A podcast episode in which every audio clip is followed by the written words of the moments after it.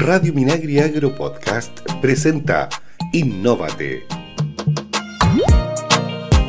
Hola, sean todos muy bienvenidos a Innóvate. Soy Macarena Bravo, periodista de la Fundación para la Innovación Agraria FIA, y los invito a conversar de innovación en el sector silvagropecuario nacional y la cadena agroalimentaria asociada, aquí en Radio Minagri. Hoy conversaremos con uno de los finalistas del premio Aboni en la categoría Agro del Futuro FIA. Nos referimos a Neltume. Les recordamos que pueden escuchar nuestro programa Innovate en Spotify y Apple Podcast. Busca Radio Minagri Agro Podcast, busca nuestro programa Innovate y podrás escuchar todos nuestros capítulos. Y le damos la bienvenida a Antonio Cabreira, director ejecutivo y cofundador de Neltume. Hola Antonio, muchas gracias por acompañarnos aquí en Innovate y conversar de innovación. ¿Cómo estás? Bien, bien, ¿tú cómo estás? Muchas gracias por la invitación. Muy bien, Antonio, feliz de conversar con uno de los finalistas del premio Aboni en la categoría Agro del Futuro. Y para comenzar, queremos saber qué es Neltume, eh, eh, cómo nace esta innovación, esta empresa que, que entrega un servicio muy especial para la agricultura. Sí, nosotros con mi socio Daniel somos compañeros desde el colegio y teníamos muchas conversaciones, pues nos gustaba mucho la tecnología y teníamos conversaciones respecto de lo que se podía hacer con el procesamiento de imagen, con la inteligencia artificial, era como un tema que, que nos llamaba la atención.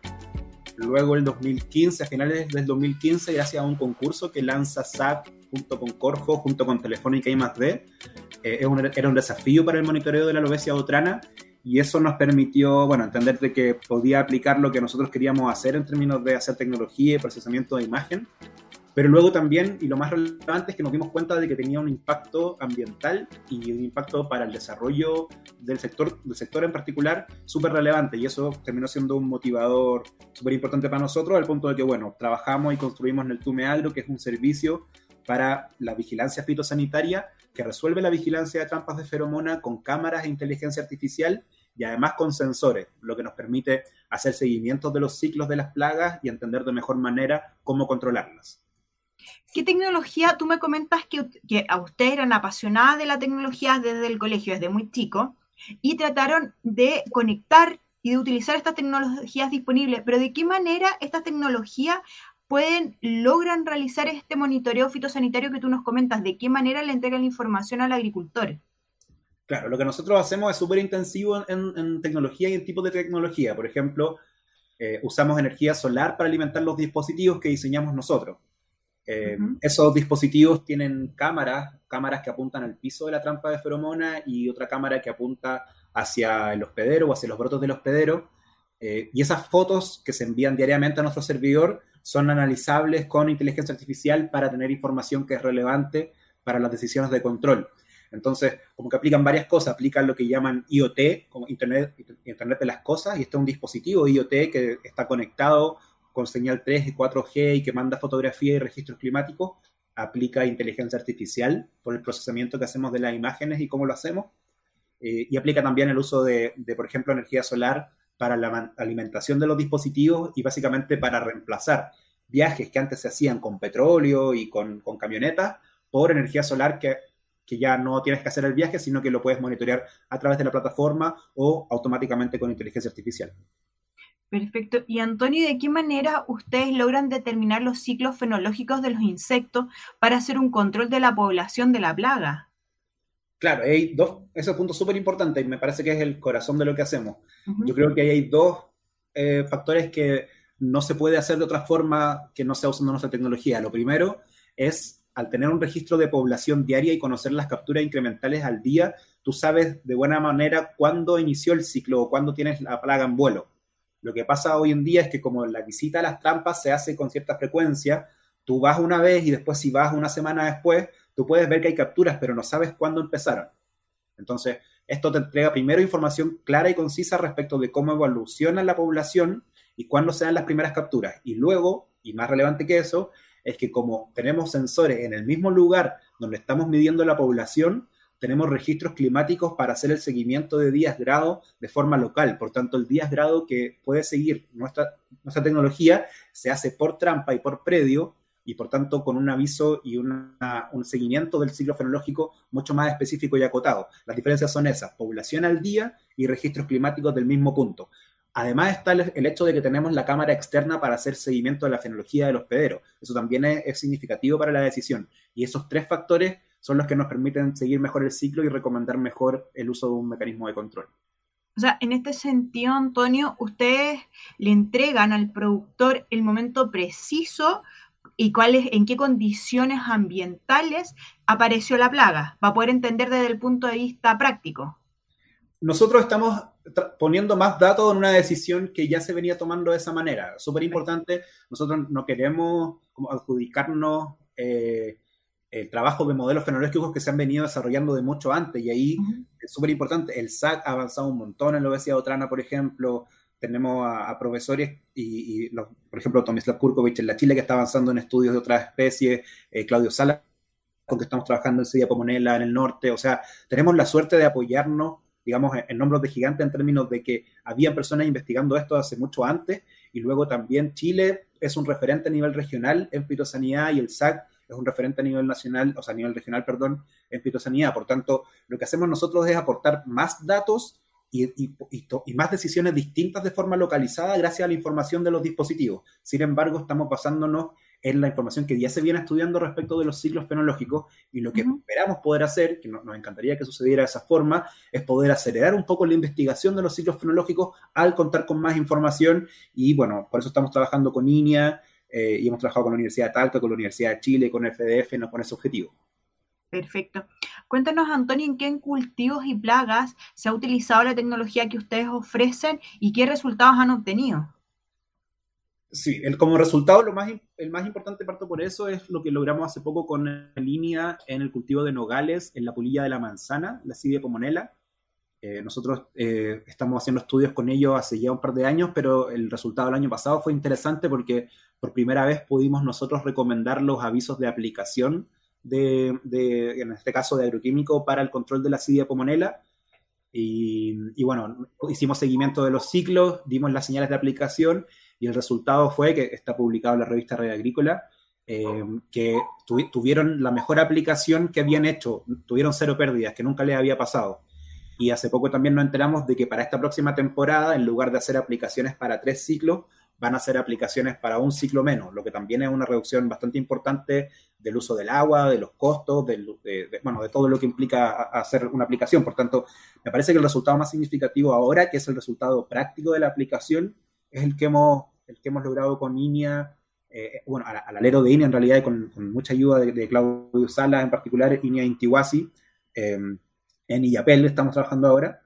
Y, bueno, además de esa experiencia, también tenemos experiencia trabajando en, en BID con la lobesia botrana, esto en la zona central, en la séptima región. Actualmente estamos trabajando con el SAC y el programa Lobesia Botrana en la Araucanía también para Lobesia Botrana. También tenemos experiencia en Ciudad Pomonela trabajando en, en, cereza, eh, en manzano, y también hay experiencia en otras especies como la proveulia o la, la molesta. Eh, también tuvimos la experiencia trabajando en Ceratitis capitata con el SAC en Pica hace algunos años. Tú nos comentabas, Antonio, que el hecho de, de, realizar una aplicación menos para los productores es, ah, significa ahorro, obviamente, monetario, ahorro de agua, ahorro de recursos horas hombre. ¿Eso ustedes lo han logrado cuantificar eh, en cuanto a la aplicación de esta tecnología, en cuanto a inversión? Con, comparado con lo que ahorra un agricultor con una aplicación o a lo mejor pueden llegar eh, más adelante a, a ahorrarse dos aplicaciones. Claro, es que yo creo que está el efecto del quizás ahorrarse la aplicación para el último, para el último vuelo, digamos, para, el último peak. Em, en la cuantía de ese ahorro, digamos, es, bastante variable porque depende de las especies, depende del tipo de, del control que se haga. Por tanto, en una primera instancia yo diría que es algo tan simple como un, un tercio, digamos, de los costos, no sería un poco, un poco menos que eso probablemente. Sin embargo, hay otras oportunidades que también nos parecen relevantes y que, bueno, también yo creo que esta instancia sirve mucho para comunicarlas. Por ejemplo, me parece que si logramos avanzar en precisión, podríamos acortar las ventanas de aplicación. Hoy en día, como la aplicación se conoce no es tan precisa, la ventana es muy amplia porque tú tienes que asegurarte de que la aplicación tenga un efecto, por tanto se aplica por muchos días seguidos. Me parece que existe la oportunidad, y esto no es lo que estamos haciendo ahora, sino que es lo que podríamos hacer a futuro, de quizás acortar estas ventanas de aplicación si logramos eh, mejorar la eficiencia, por un lado, y, mejorar las fechas de las aplicaciones.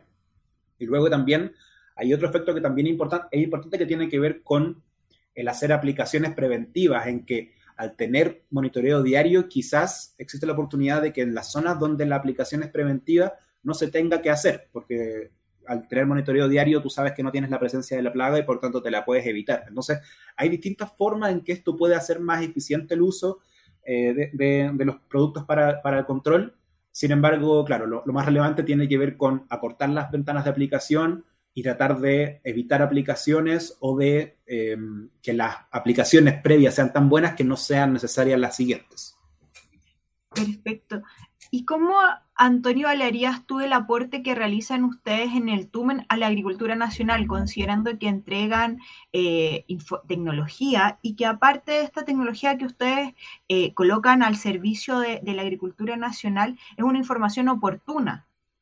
Claro, claro, está, sí, como que hay una pata que tiene que ver con la vigilancia. Y en la vigilancia hay cambios drásticos porque mm, hoy en día la logística para monitorear miles de trampas de feromonas es súper compleja. Estamos hablando de traslados a cada una de estas trampas, traslados que son a campos donde se corren ciertos riesgos, hay que subirse al árbol. Tenemos fotos de personas que están subidas a tres metros en un árbol y eso lo hacen toda la semana. Entonces, por un lado está el tema de resolver el monitoreo y, claro, resolver un tema que es obligatorio, o sea, tenemos que hacerlo para exportar y por tanto eh, es algo que ya había que hacer, por tanto se, puede reemplazar. Luego está el hecho de que además de, de resolver ese monitoreo lo hacemos de forma diaria. Por tanto, la información, como dices tú, es mucho más oportuna. Es oportuna para poder entender cuándo se debe controlar, pero también, como te explicaba al principio, es oportuna para entender cuándo comenzar el seguimiento del ciclo y el seguimiento de los días grado para hacer la optimización de la aplicación. Entonces, está por un lado el tema del monitoreo y de cómo generamos más datos con menos costos y resolvemos un monitoreo que, es obligatorio de hacer. Y luego está el cómo este monitoreo y esta generación de información y de datos puede usarse para estimar las aplicaciones o incluso para que los usuarios puedan ver sus registros climáticos y puedan entender otros puntos que son relevantes para la aplicación de otros productos o para llevar otro tipo de, tareas y eh, el sensor termina siendo súper valioso para ellos y algo que ya está incluido por, un, por una prestación que, por ejemplo, puede entregar el SAG o bien puede entregar el sector privado en el caso de las plagas que afectan al sector privado. Antonio, en este sentido, en el TUME entrega la información oportuna, oportuna, como tú bien indicas, para realizar acciones preventivas, pero también que, es importantísimo, obviamente, prevenir la presencia de las plagas, pero también cuando ya la población de, la, de los insectos ya está presente en los campos. Desde este punto de vista, eh, ¿cuáles son las apreciaciones que tienen ustedes respecto a la agricultura, a la fruticultura? ¿Se puede utilizar también esta tecnología solamente en fruticultura o también en, en hortalizas o en otros cultivos? el, foco actualmente está en plagas que se monitorean con trampa de feromona con una feromona específica. ¿Por qué? Porque si es que nosotros monitoreamos, por ejemplo, no sé, eh, una mosca como, como de la Drosophila Suzuki, esa mosca usa un atrayente que se cambia todas las semanas, por tanto no tiene sentido hacer un monitoreo remoto si es que igual tienes que ir todas las semanas a cambiar el atrayente. Por tanto, hasta ahora nos acotamos a especies que son polillas, que, tienen ciclos que están relativamente bien definidos, que se monitorean con trampa de feromona que es suficientemente específica como para poder resolver el monitoreo como lo hacemos nosotros. Y, ahí, y eso, digamos, no es poco. Ahí son varias las especies que son relevantes y diría son algunas de las especies más relevantes en general para el problema fitosanitario pensando en Robesia botrana, Acidia comunela, Proeulia, Acidia molesta, eh, escama. Me parece que hay, hay, hay, mucho que podemos monitorear que está acotado a lo de trampas de feromonas. Ahora, nos han hablado y nos han pedido mucho de otras plagas que, son, que están siendo súper relevantes y, que están siendo un dolor de cabeza para muchas personas. Por tanto, yo no descarto que a futuro desarrollemos para esas plagas. A nosotros como te decía al principio, lo que nos gusta es el desarrollo de tecnología, por tanto, si eventualmente podemos llegar a un punto en que adaptamos los dispositivos para monitorear otros lugares del árbol, por ejemplo, o hacer eh, fotos con, mayor recurrencia, otro tipo de, solución para otras especies, eh, me parece que podríamos hacerlo a futuro, pero ahora estamos acotados a tratar especies con trampa de feromona. Perfecto. ¿Y cómo recibe el agricultor toda esta información que es captada por estos sensores que tú nos comentabas? Claro, toda la información se transmite vía señal 3G, 4G, se va a los servidores y luego el, usuario la puede ver en una plataforma segura con sus credenciales, eh, una plataforma web, la persona ingresa y tiene secciones como la sección de exploración de datos, donde puede ver todos los datos recolectados y descargarlos, puede ver la información de los dispositivos en particular con toda la fotografía puede ver notificaciones que se generan automáticamente o por parte de nuestro equipo sobre la mantención de las trampas o sobre los avisos de aplicación o sobre el aviso de una primera captura, por ejemplo. Y pueden también hacer reportes que nos ayudan a digitalizar la información fitosanitaria y que son relevantes para las decisiones de aplicación. Por ejemplo, cuándo se aplicó realmente. Por ejemplo, eh, cuándo se hizo el cambio del piso pegante realmente. O sea, la idea es que tanto las tareas fitosanitarias que complementan la gestión de los dispositivos también se vayan digitalizando con funciones en la plataforma y eso es lo que ya están usando los, usuarios y las funciones que te nombro ahora las estamos recién lanzando. Entonces, estamos teniendo una súper buena respuesta en términos de que estamos pudiendo englobar una tecnología y que hace que tenga sentido el uso del software y el hardware de forma complementaria para mejorar la prestación. Perfecto. Antonio, y ahora trasladémonos al premio Aboni, esta postulación que ustedes hicieron y ya son uno de los finalistas. ¿Qué los motivó a postular al premio Aboni en la categoría Agro del Futuro FIA? Sí, ahí eh, yo, digamos, veo el tema de las postulaciones principalmente en la parte como desarrollo de, negocio. Yo, vengo emprendiendo hace ya varios años, lancé un, marketplace de producto hecho a mano el 2011, se llama tucreas.com. Y bueno, desde que vengo emprendiendo en digital, he visto a Bonnie y me ha llamado mucho la atención y, me parecía, para mí era como algo relevante llegar a algún punto a ser finalista al menos, para, porque claro, entiendo que eso es una referencia, yo diría a nivel nacional y regional, y también porque me parece muy relevante para el momento en el que estamos ahora, en que nos gustaría levantar una ronda de inversión y por tanto tener la visibilidad, por ejemplo, este tipo de entrevistas o, las la apariciones en prensa también nos ayudan bastante. Me, parece que no hay tantas empresas de tecnología que estén desarrollando hardware en Chile. Eh, son muy, muy pocas. Yo, de hecho, eh, encuentro que los que lo están haciendo es súper admirable y son personas que, admiro, que admiro mucho. Eh, por tanto, unirme un poco a ese club, o unirnos un poco a ese club y tratar de hacer tecnología que se hace acá en Chile, porque esto lo, a pesar de que lo diseñamos y, lo, y algunas piezas las hacen afuera, lo ensamblamos acá y sea un producto nacional, nos, nos orgullece bastante y nos, y, nos parece que, bueno, este reconocimiento es un poco para el equipo y en la línea de, claro, tantos años de desarrollo, ver que no solo hay una buena respuesta del mercado, sino que también del ecosistema en general con este tipo de reconocimiento. Antonio, más allá de, la visibilización, perdón, que tiene eh, ser uno de los finalistas del premio Aoni en la categoría Agro del Futuro. Eh, para usted en el túnel, ¿cuál es el aporte? Eh, ¿Qué es lo que sienten más allá en la interna, ser uno de los finalistas para entregar, entregar una solución concreta a un problema real que tiene la agricultura nacional hoy en día y que sabemos que obviamente las plagas no han existido siempre, no van a desaparecer hoy ni mañana? Claro, pero podemos controlarlas de forma más eficiente y eso sería súper importante para los productores y también para, el medio ambiente. Yo creo que el premio, digamos, tiene relevancia por, por, la, por la visibilidad, como te decía, también obviamente que genera una satisfacción por parte del equipo de tener tanto tiempo de trabajo. Eh, muchos de años que trabajamos en esto ni siquiera estábamos vendiendo. Es tan intenso el desarrollo de tecnología que hubo un tiempo no menor que, en que solamente trabajábamos pensando en el futuro y, y este tipo de reconocimiento hacen como explícito eh, esa, esa, bueno, ese, claro, ese reconocimiento respecto al trabajo que se viene haciendo. Eso es lo que nos pone contentos. Nos gustaría ganar. Perfecto. Bueno, ya prontamente vamos a tener ya al ganador. Eh, en, lo vamos a, la idea es obviamente conversar con cada uno de los tres finalistas, conocer de qué se trata y después eh, vamos a través de nuestras redes sociales en FIA, vamos a dar el ganador de esta categoría Agro del Futuro FIA del premio Aboni. Ya para finalizar, Antonio, ¿qué mensaje de innovación le darías tú a nuestros auditores, considerando que ustedes son dos jóvenes amantes de la tecnología que hicieron esta unión y la utilización de la tecnología para resolver un problema real que tiene la agricultura, para hacer un control de las plagas? Claro, eh, lo primero es que, bueno, quienes están en el sector agrícola y especialmente quienes quieren trabajar en tecnología en el sector agrícola, eh, me parece que es algo que puede ser muy satisfactorio en términos de que lo que se logra es relevante como a nivel nacional. Y ahí, si nosotros logramos tener un mejor sistema de monitoreo y, una vigilancia que puede ser referente, eh, podemos mejorar, como ya veníamos hablando antes, el manejo fitosanitario, la vigilancia, velar por un patrimonio que es patrimonio fitosanitario que es relevante para todos los productores. Entonces, por un lado está eso que es intrínsecamente muy motivador, eh, hacer algo que, es positivo y que tiene buena respuesta y que genera cierta esperanza de que hay cosas que se pueden hacer distinto.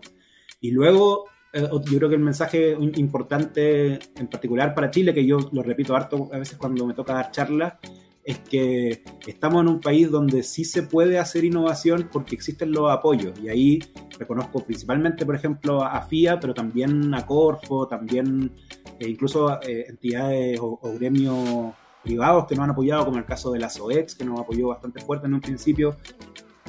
O sea, dado que hay intereses comunes y también porque, bueno, tuvieron fe en lo que podíamos construir, eh, tuvimos acceso a los, a, los, financiamientos y gran parte de ese, de ese, financiamiento fue público, de nuevo principalmente de, Corfo, el Ministerio de Ciencias con Startup Ciencia, el FIA, eh, y eso es algo que no es tan común en otros países. Por tanto, un mensaje importante es que existen los financiamientos si es que se trabaja bien y si es que se logran los objetivos.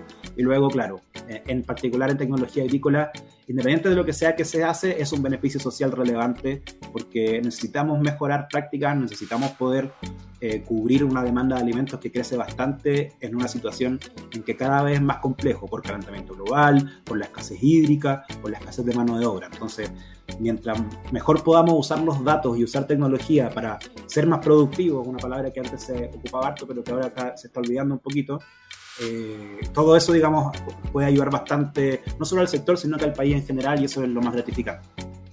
Antonio, muchas gracias por acompañarnos aquí en Innovate y conversar de innovación. Muchas gracias, Macarena, que estés muy bien. Y ahora vamos a conocer las principales tendencias e innovaciones que tiene Chile y el mundo. Hoy les contamos sobre una nueva técnica de congelación que podría ayudar a reducir drásticamente las emisiones de carbono.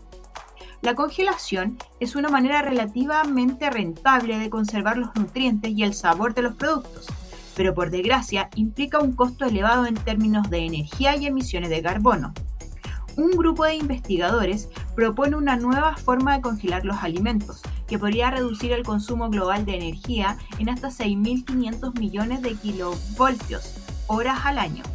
Esta reducción de las emisiones de carbono de 4.500 millones de kilos se puede comparar con sacar de circulación cerca de un millón de automóviles.